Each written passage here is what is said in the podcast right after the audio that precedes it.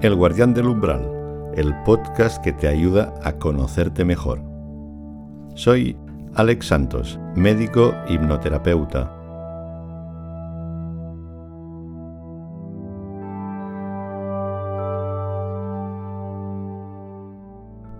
Bienvenida, bienvenido al Guardián del Umbral. El viaje del héroe es una historia arquetípica que surge del inconsciente colectivo.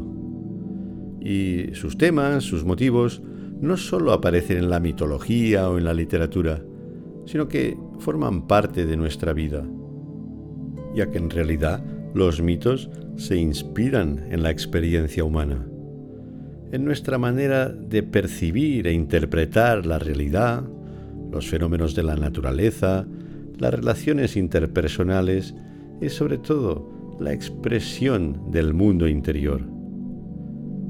Como decía Jung, el mito es el sueño colectivo, mientras que nuestros propios sueños y fantasías son el mito personal. Y el viaje del héroe nos puede servir de modelo para ser capaces de expresar nuestro potencial y llegar a vivir una vida plena y auténtica.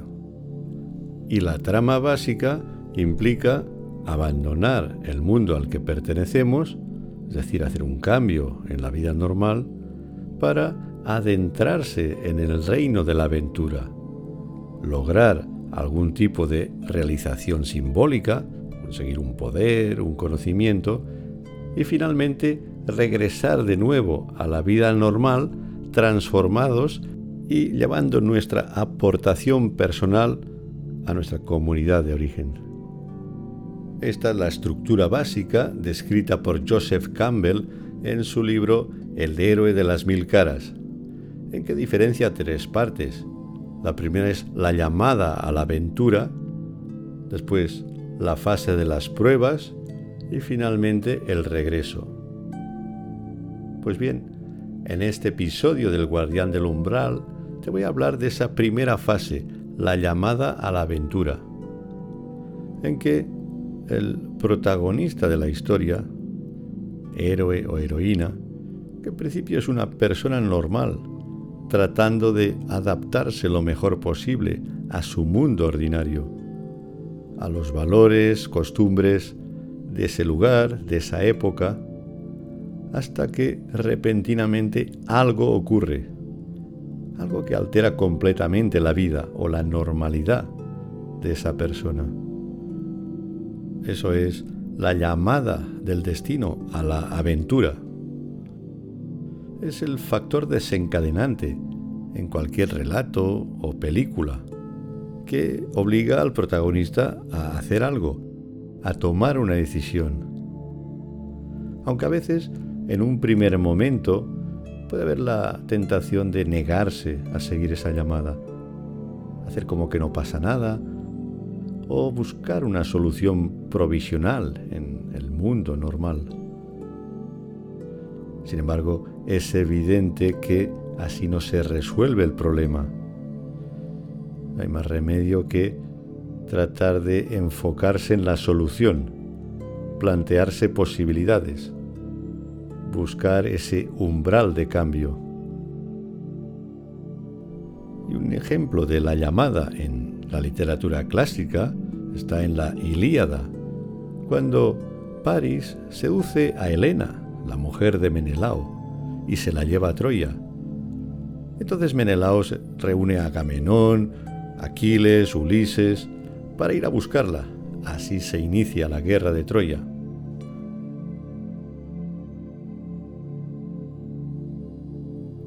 Otro ejemplo más moderno está en la película La Guerra de las Galaxias, cuando Obi-Wan Kenobi y Luke Skywalker descubren ese mensaje holográfico de la princesa Leia pidiendo ayuda. Ahí es cuando Luke reacciona y toma la decisión de emprender su viaje del héroe. Pero en nuestras vidas de cada día esas llamadas no suelen ser tan románticas. Es más bien una situación inesperada de crisis. Puede ser un tema en el ámbito laboral, que de repente pues te quedas sin trabajo o cuando vives una experiencia de burnout, de quemado profesional, con agotamiento, estado depresivo, que de alguna manera está indicando que tu camino en la vida quizá no va por ahí y te obliga a replantearte las cosas. La desmotivación e insatisfacción laboral pueden hacerte sentir que tú podrías hacer algo más en tu vida. También cuando llega el momento de la jubilación, en algunos casos puede interpretarse como una llamada. Se produce un cambio a nivel de identidad al dejar la profesión y supone un reto afrontar una nueva parte de la vida. En el área de relaciones afectivas también hay diferentes posibilidades de llamada sobre todo una pérdida, una pérdida afectiva en forma de separación, una muerte. Cuando un vínculo se rompe, eso puede producir ya de por sí una llamada a la aventura. Problemas con la familia, un padre, una madre con una enfermedad grave que alteran la rutina diaria. También en la mujer la llamada de la naturaleza para tener hijos. Unas generaciones atrás esto era como lo normal, pero actualmente es el reto de combinar la maternidad con la vida profesional y la personal. Todo un desafío a la altura de los héroes mitológicos. Por otro lado, también la mujer, cuando los hijos se van de casa, necesita readaptarse a su realidad y supone otro viaje del héroe. Luego, en el área de la salud, la llamada puede ser una enfermedad grave que te está imposibilitando hacer tu vida normal o que te amenaza de muerte. Un bulto, una hemorragia, un síntoma de alguna enfermedad degenerativa, un diagnóstico de cáncer, produce un shock tremendo y cambia completamente la percepción de la vida. Y otro tema que también puede interpretarse como una llamada son las crisis depresivas, sobre todo estas que se producen en la adolescencia, con ideas suicidas. Es como una especie de, rapto de Perséfone por Hades, que la lleva al inframundo y ahí hay como un deseo inconsciente de morir para renacer. Es evidente que se puede interpretar como la necesidad de un cambio radical de vida, un auténtico viaje del héroe o de la heroína. Pero sin llegar a esos extremos, hay muchos tipos de crisis, crisis de valores, de identidad, existenciales, que de alguna forma también son una llamada. A veces puede ser la sensación de que no estás siendo tú, de que no estás viviendo tu vida, una desmotivación para levantarse, una falta de ilusión, la pérdida de conexión con tu alma. Ahí también, si prestas atención, podrías escuchar la llamada del destino, que te está invitando a acercarte al umbral de cambio empezar a vivir tu vida auténtica, atreverte. Atreverte a ser tú, con todo el riesgo que conlleva de miedo a la crítica, al rechazo social, a sentirte como una persona extraña incomprendida y afrontar ese sentimiento de incertidumbre y de soledad. Pero ese es el viaje. Y por último, la llamada es a la vida espiritual. En la antigüedad podía ser el chamanismo o una vocación religiosa. Y actualmente ha cambiado la forma, pero sigue siendo lo mismo. La necesidad de escapar, de buscar otra vía de autoconocimiento, de salir del mundo convencional. Pero recuerda, hay que hacer un viaje y luego volver.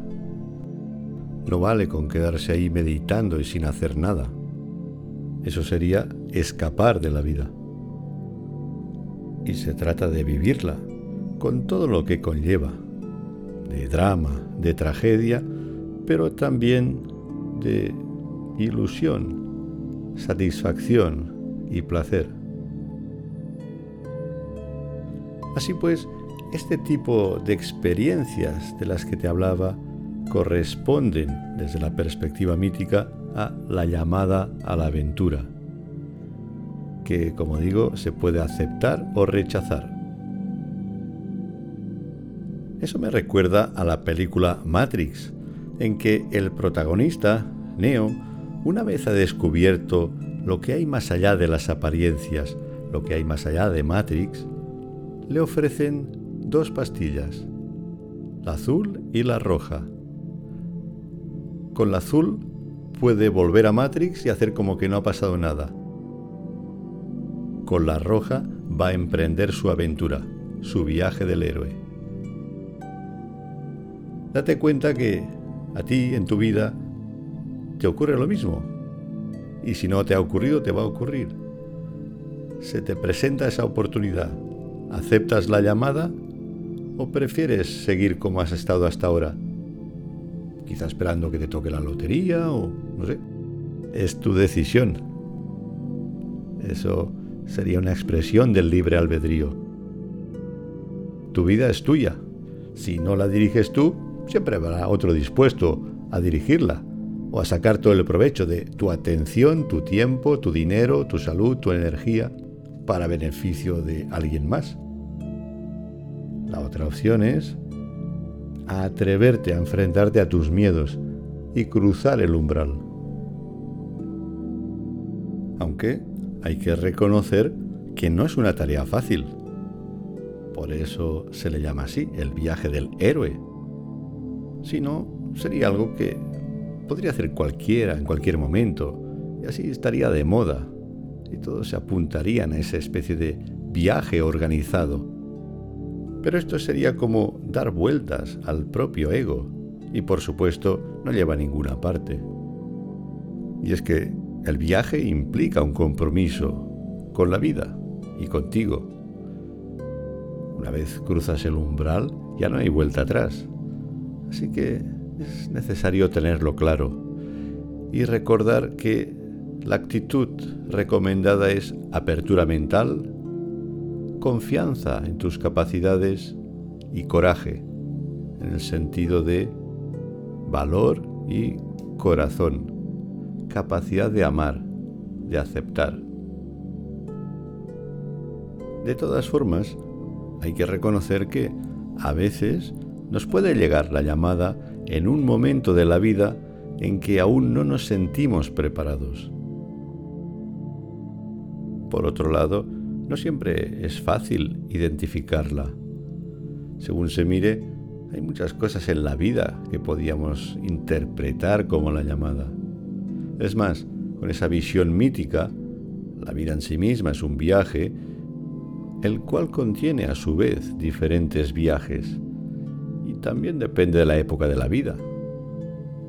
Por ejemplo, la adolescencia en sí misma ya es un viaje, o independizarse del hogar paterno, así como el inicio del mundo profesional.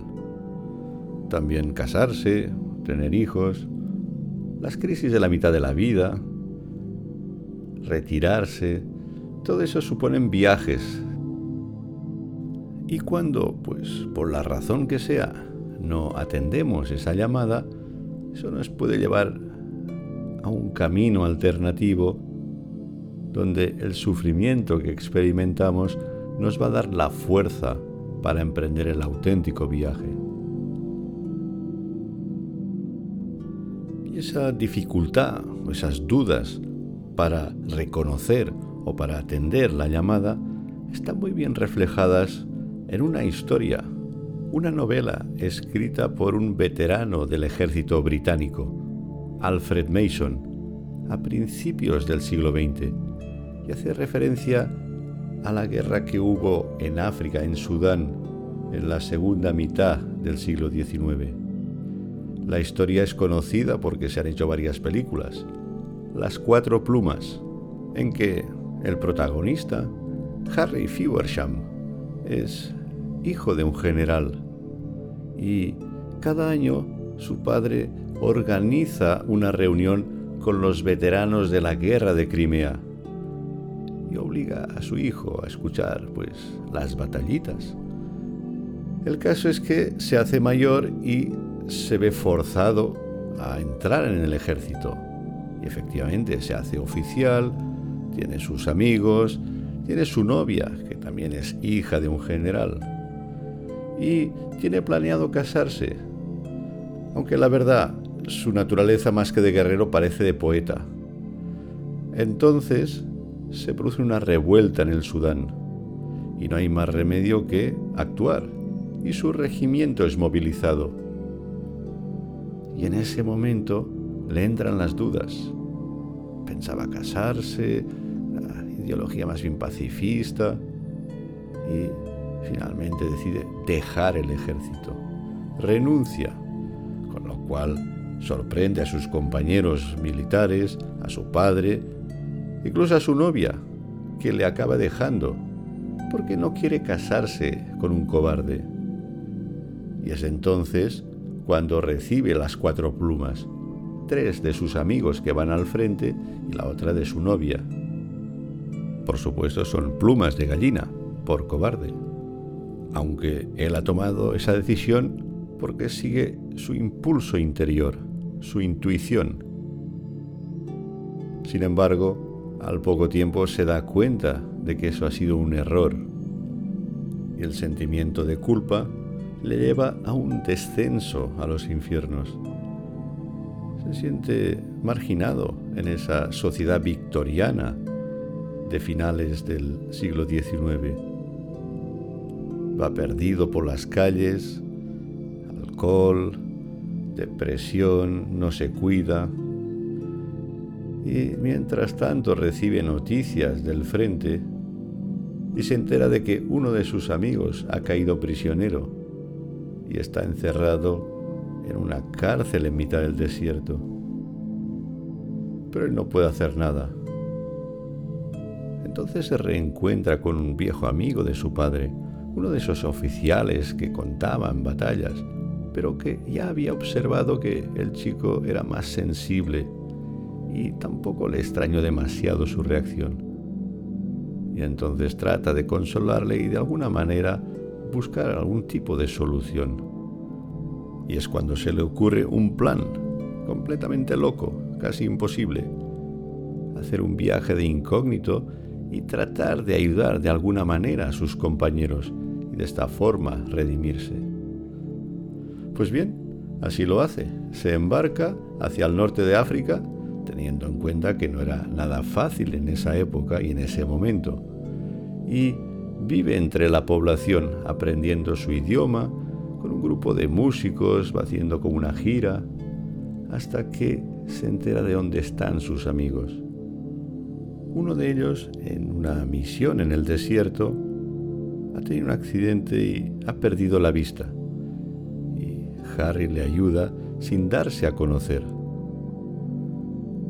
A otro también lo salva de una situación difícil y también le deja una pluma en la cartera. Finalmente queda el otro amigo, que está preso en Omdurman, esa cárcel en mitad del desierto donde más tarde tendría lugar una famosa batalla entre el ejército inglés y los rebeldes sudaneses. La cuestión es que es todo un desafío sacarlo de ahí. Entonces, Harry decide dejarse tomar como prisionero y así entra en esa cárcel donde están todos hacinados y con su compañero trazan un plan y esperan el momento adecuado para escapar. Finalmente lo consiguen y pueden volver a Inglaterra, a su casa. Ha devuelto las tres plumas a sus compañeros y la cuarta a su exnovia, con la cual restablece la relación. Y de esta forma se redime. Ha vivido una auténtica aventura del héroe. Bien, Y esta historia puede tener diferentes significados, pero quizá el más importante es que refleja ese conflicto universal entre el impulso a hacer lo que surge de tu interior, atender esa llamada, o bien los requerimientos del entorno. Y eso es algo que de alguna forma nos ocurre en la vida. Hay momentos en que es más importante quizá adaptarse a los demás, a la comunidad, y otros en que tienes que saber reconocer esa llamada y actuar en consecuencia. No es tan fácil, porque formamos parte de una comunidad, de una familia, y hay un cierto compromiso con todo esto. Y romperlo tiene sus consecuencias. Crea tensión con ese entorno que difícilmente lo van a comprender, como en el caso de esa historia. Cuando Harry deja el ejército, no hay nadie que pueda comprender esa decisión. Sin embargo, si no lo hubiera hecho, se hubiera sentido mal consigo mismo. Y quizá, nunca se sabe cómo hubieran ido las cosas. Pero el hecho es que, al seguir su llamada, empezó su viaje del héroe. Y muchas veces ocurre eso, que al principio es como que todo sale al revés. Entras en el vientre de la ballena, te pierdes en el laberinto. Todo eso son experiencias arquetípicas que veremos en un siguiente episodio. Una vez se cruza el umbral, se inicia la fase de las pruebas. En fin, pues hasta aquí este episodio de El guardián del umbral. Si te interesa este tema, te suscribes al podcast o me sigues en Instagram, Alex Hipnosis.